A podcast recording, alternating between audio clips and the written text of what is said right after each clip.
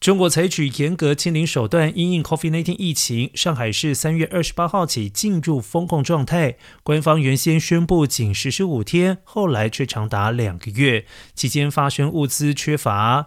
物流不顺，还有其他医疗需求者求医受阻等荒诞情形，上海市居民苦不堪言。让上海市从六月一号起进入解封第三阶段，全面恢复全市正常生产生活秩序阶段。不过，对于即将解封回到正常生活，居民持保留态度，反存在有一种警惕感，还有焦虑感，甚至有居民说难保不会再来一次。